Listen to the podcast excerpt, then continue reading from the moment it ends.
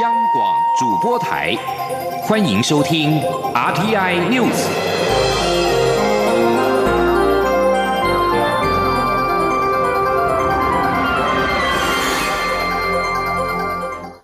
听众朋友您好，欢迎收听这节央广主播台提供给您的 RT News，我是张顺祥。美国国务院今天宣布批准售台十八枚 Mk 四十八重型鱼雷以及相关的设备技术，金额达一点八亿美元。对此，外交部长吴钊燮今天在立法院的外交委员会答询时表示，感谢美方落实对台湾安全承诺的保证，这也代表美方支持并且协助台湾前。援建国造的计划。央广记者刘品希的采访报道。美国国务院在当地时间二十号宣布对台军售，将出售十八枚 Mk 四八重型鱼雷及相关设备与技术，金额达一点八亿美元，大约是新台币五十三点九五亿。美国行政部门已经通知国会。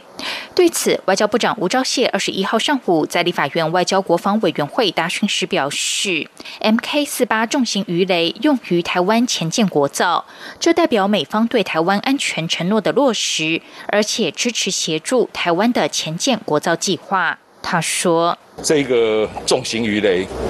是要由我们的那个。”啊，潜舰国造就是自己国造的这个潜舰上面所使用，那这个代表美方对我们安全的这个承诺的落实，啊，我们表示欢迎。那对于美方坚守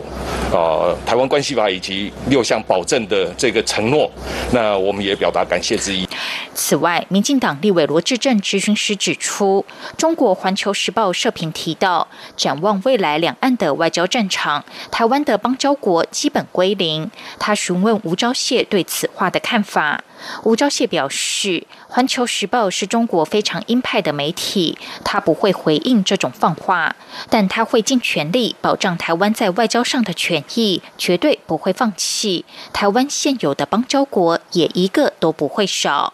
央广记者刘聘熙在台北的采访报道。美方这次对台军售项目，除了十八枚的鱼雷之外，还包括了备料、支援与测试设备、运输器、培训跟技术后勤支援等。立法院的内政委员会今天邀请陆委会主委陈明通专题报告两岸关系新展望。陈明通在会前受访表示，施政有先后顺序。目前世界各国最迫切的是恢复经济跟人民生活常态。台湾跟中国大陆各自都有经济发展工作需要积极的推动，其前提就是需要一个和平稳定的环境。陈明通呼吁北京当局正确的理解我方政策主张，务实推动台海和平稳定发展。记者王兆坤的报道。陆委会主委陈明通表示，疫情对世界造成很大冲击，疫后的各自重建相当迫切。蔡总统就职演说中有关经济产业发展的部分非常重要，而大陆方面也有其经济发展时程表，特别是今年有脱贫计划，这些东西都需要和平稳定的环境。陈明通说：“怎么样来确保这个稳定环境是双方共同的责任的啊，双方共同责任。所以，施政有它的先后顺序的。现在在整个全世界最迫切的，怎么样让能够复苏，让经济能够恢复，让人民的生活啊能够慢慢恢复常态，这才是真正重点。”总统这一次演说没有提到四年前就职时曾论述的1992年两岸会谈历史事实。陈明通再次回应表示：“历史翻过一页了。”没有需要再去讨论它。至于对岸的态度，那请他们跟上来吧。陈明通的两岸关系新展望专题报告，绝大部分篇幅都在引述总统就职演说的内容。仅在最后一段的结语里表示，蔡总统高票连任，传达台湾人民对国家发展及台海情势的明确讯息。总统的就职演说，正是面对国际局势下国家战略发展的重要政策文件。陆委会认为，两岸的相互尊重及良性互动，才符合彼此人民的利益与期待。后续会关注整体情势发展及中共对台动向，也呼吁北京当局正确理解我方政策主张，降低情势误判，为各自发展创造有利的外部环境，务实推动台海和平稳定发展。中央广播电台记者王兆坤台北采访报道。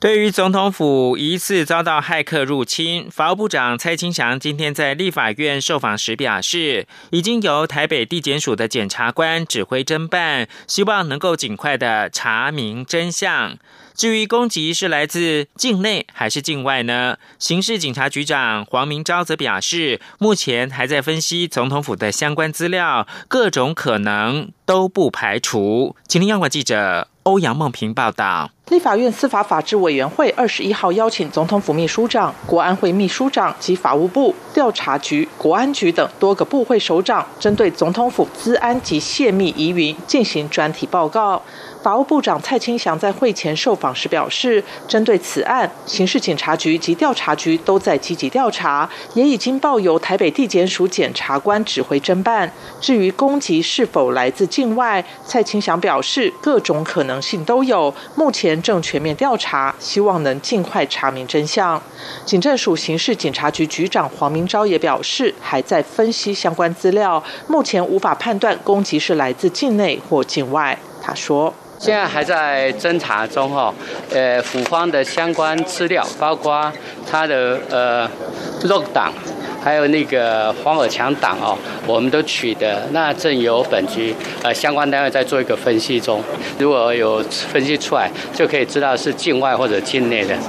对于二十号傍晚有多名立法委员办公室电子信箱都收到假冒总统府发出疑似骗取各自的钓鱼信件，黄明昭也证实总统府已经在二十号晚间向刑事局报案，刑事局也已展开分析及调集相关资料。至于原本要专案报告总统府资安事件的司法法制委员会，因为总统府秘书长、总统府资安长、国安局长都没有到，国安会秘书长顾立雄也请假，经休息。协商后，赵伟、李桂敏先谴责官员们未说明不到的理由，不尊重立法院及宪政体制，报告也过于简单。之后依协商结果宣布散会，择期再审。中央广播电台记者欧阳梦平在台北采访报道。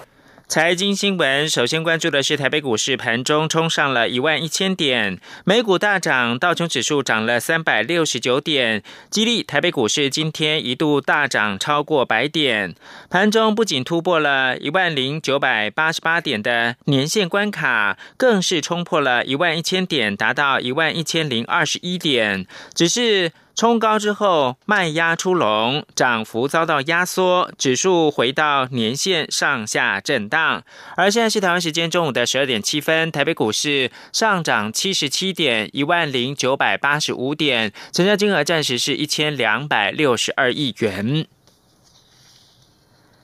二零一九冠状病毒疾病的疫情冲击到全球的经济，各国纷纷推出纾困措施，台湾也不例外。国民党立委赖世宝今天在立法院的财政委员会质询经管会的主委黄天木，由于病毒不断的突变，疫情恐难在短时间内终止，经管会是否可能推纾困的保险，让受薪劳工跟小规模的营业人投保，并且让保险公司帮忙分摊政府纾困的风险？黄天木表示会在一个月之内研究可行性。他说。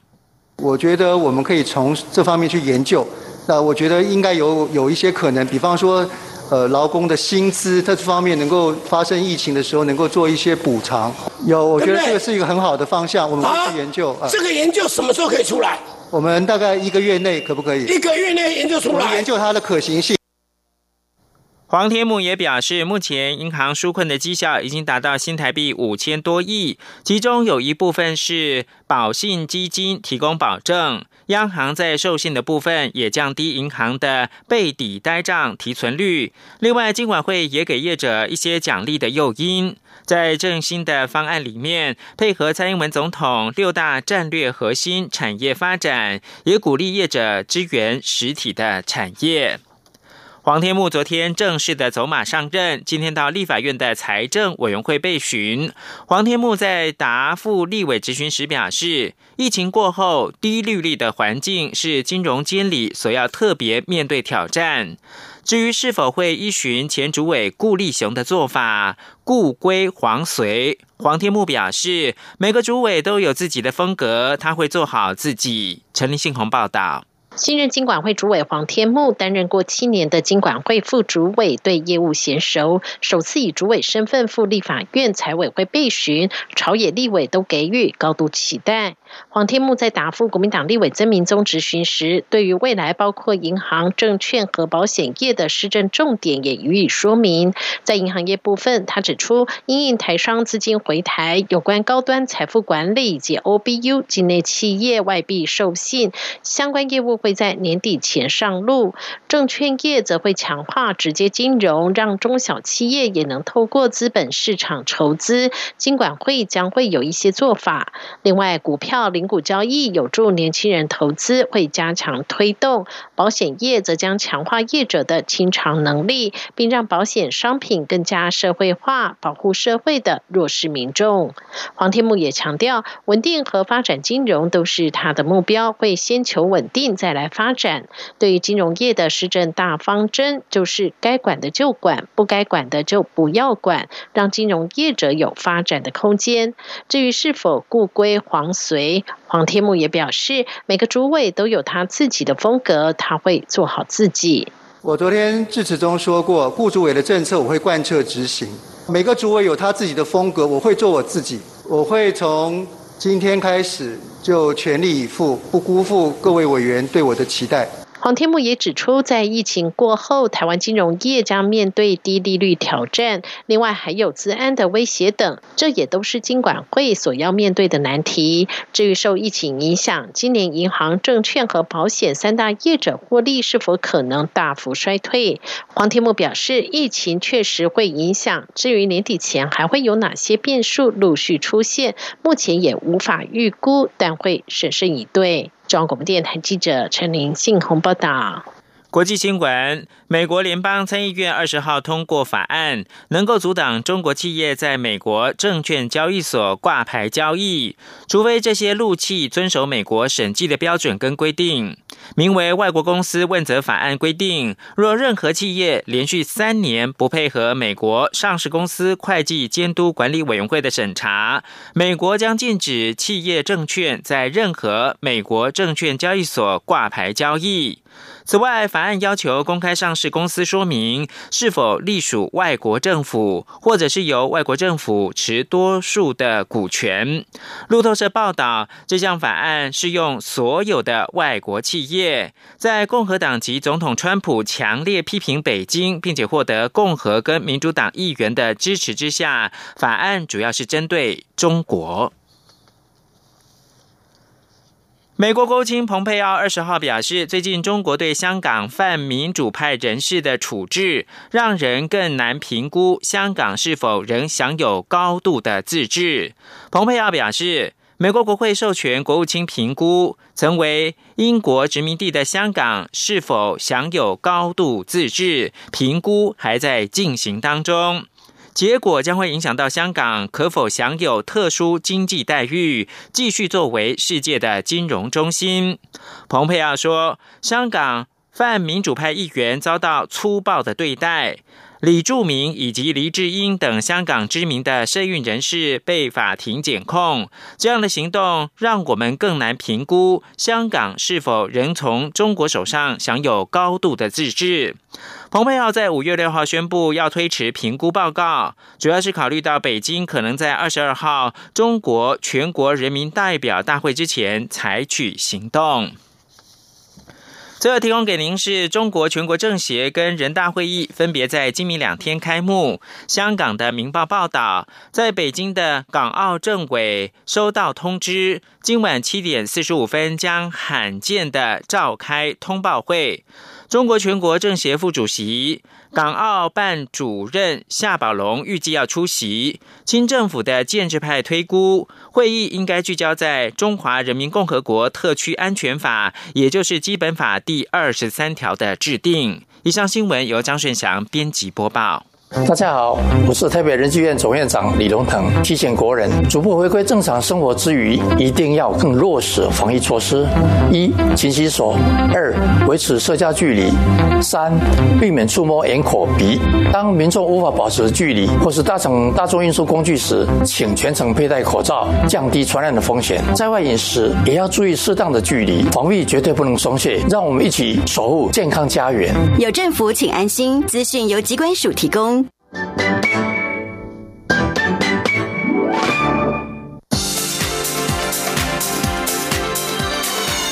里是中央广播电台台湾之音，欢迎继续收听新闻。欢迎继续收听新闻，我是陈怡君。第七十三届世界卫生大会 （WHA） 已经在昨天闭幕。台湾虽然无法参与，但是获得了国际上的空前支持。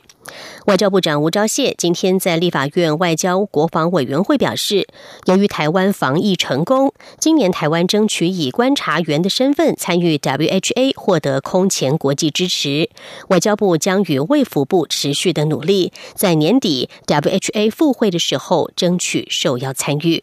记者刘品希的报道。立法院外交国防委员会二十一号安排外交部长吴钊燮、卫福部次长何启功就我国参与第七十三届世界卫生大会 （WHA） 进行专题报告并备询。吴钊燮指出，今年武汉肺炎疫情对全人类健康构成严重的威胁，更令世界各国正视我国成功防疫的台湾模式，以及让台湾参与世界卫生组织 （WHO） 的必要性与急迫性。使我推案获得空前的国际支持。除了友邦大力直言，与台湾理念相近的国家，包括日本首相安倍晋三、加拿大总理小杜鲁道、纽西兰副总理兼外长皮特斯、美国国务卿蓬佩奥，首度公开表示支持我国以观察员身份参与 WHA，意义重大。国际舆论也强力报道。胡钊燮表示，在中国持续强力阻挠下，WHO 秘书处趋于中国压力，无法坚守专业中立立场，所以我国未能获邀以观察员身份参加五月十八号及十九号举行的第七十三届 WHA 线上会议。外交部深感遗憾及不满，WHA 预定将于今年稍晚复会，并举行实体会议，外交部将持续努力争取受邀。他说。今年 WHA 推案尚未结束，我们将与卫福部持续合作努力，积极争取受邀以观察员身份参加本年稍晚的 WHA 复会。虽然难度仍然很高，但是政府会越挫越勇，绝不放弃。外交部国际组织司司长陈龙锦指出，原则上 WHA 会复会，目前各国讨论的时间点大概会在十一月。央广记者刘品熙在台北的采访报道：捷克参议院在二十号以五十比一压倒性的票数通过一项决议，支持议长维特奇率团访问台湾，并指中国威胁不要访台是干涉捷克的内政。参议院前议长科加洛原定在二月访台，却不幸在出发前猝死。一封由中国大使馆署名，威胁他访台将对捷克企业报复的信函，经过媒体披露之后，震惊捷克政坛。参议院二十号在辩论之后，以五十比一的票数通过了外交、国防与安全委员会主席费雪的提案，批评中国对前议长的威胁性，认为这样的做法是对捷克内政的干涉。决议案中还指出，捷克国会议员访问台湾符合捷克长期的外交利益，支持议长在企业代表的陪同之下访问台湾。目前，科加洛的继任者维特奇还没有决定是否访台。不过，他对中国大使馆针对台湾一再施压感到不满。继续把新闻焦点转回到台湾，副总统赖清德今天首度视导了中央流行疫情指挥中心。总统府发言人丁允恭表示，副总统赖清德的视导，除了是替防疫人员加油打气之外，也希望持续前副总统陈建仁对公卫议题关系的延续性。记者肖兆平的报道。在二十号刚就任副总统且有公卫医学背景的赖清德，二十一号上午首度视导中央流行疫情指挥中心，不仅要对防疫人员加油打气，也希望延续前副总统陈建仁的公卫领域关心。总统府发言人丁允恭受访表示，副总统赖清德此行主要是卫冕防疫人员的辛劳，同时也期许台湾优异的公卫表现能延续。他说：“今天副总统来到我们指挥中心，主要呢是来卫冕我们指挥中心同仁工作的辛劳。那同时呢，副总统也跟同仁们强调，就是说，哦，他与陈副总统都是这个工位出身的，哈。那相信政府的防疫工作呢，未来也能够延续，哈，防疫的好成绩也能够延续下去。就像期中考有好的表现，期末考也会有好的表现。”由于赖清德就任之前，总统府内部文件。遭害，传出幕僚资料被有心人士变造，媒体也对此事提出追问，关注赖清德有何回应。丁允公表示，相关案件已经进入侦查阶段，细节不便说明。他说：“首先呢，就是我们要强调，这不是公务的文件，那我们也。”也没有办法去了解或确或确认它的来源呐哈，那而且都在警方的侦办之中哈，所以这个内容我们就不做相关的说明。针对副总统视导，指挥中心指挥官卫生福利部部长陈时中也说，赖清德不仅对防疫非常关心，也是公卫专家，因此前来听取指挥中心的报告，也让指挥中心了解副总统的意见。中央广播电台记者肖兆平采访报道。那针对中国与世界卫生组织间的互动，中央流行疫情指挥中心指挥官陈时中日前曾表示，他们双方相互取暖、互相支持是理所当然的。而这样的说法引起中国国台办的不满，批评陈时中是隐瞒疫情的一把好手。陈时中在今天受访时表示，台湾的资讯很透明，各项检查也都有标准流程的 SOP，不是想隐匿就可以隐匿。陈时中也强调，疫情攸关对国家安全，如此严重的事情，政府一定会诚实公开。经济数据方面，工研院在今天发布了景气展望。受到俗称武汉肺炎的 COVID-19 疫情冲击，预估今年台湾的制造业产值将会年减百分之五点零五。不过，半导体的表现则渴望延续正成长，而且优于全球。预估半导体产值年增率至少会有百分之四，最高上看百分之五点七。记者谢嘉欣的报道。工研院二十一号召开线上记者会，发布台湾制造业及半导体产业最新产值预测。由于武汉肺炎疫情冲击全球经济及消费需求，加上国际油价大跌，对台湾制造业产销相当不利。工研院预估，今年台湾制造业产值将年减百分之五点零五，其中金属机电、化学工业、民生工业今年产值恐将负成长，并以化学工业受冲击最大。工研院产科。科国际所经理刘明环说：“就是因为石油价格造成化学工业大幅萎缩，在回馈到整体制造业的产值上面，它就是造成我们今年制造业产值相对来讲比较疲弱的一个主要的原因哦。那我们预期在今年的化工业产品的价格，还有它的生产量，可能都会相对来讲是比较低缓的。化工业的产值成长，我们预期今年大概会减少百分之十六点三六左右。”不过，工研院表示，由于我国防疫得当，加上宅经济、AI、五 G 基础建设需求带动下，半导体成为今年支撑资讯电子业得以正成长的最大功臣，并预估半导体今年产值将年成长百分之四到百分之五点七，表现优于全球。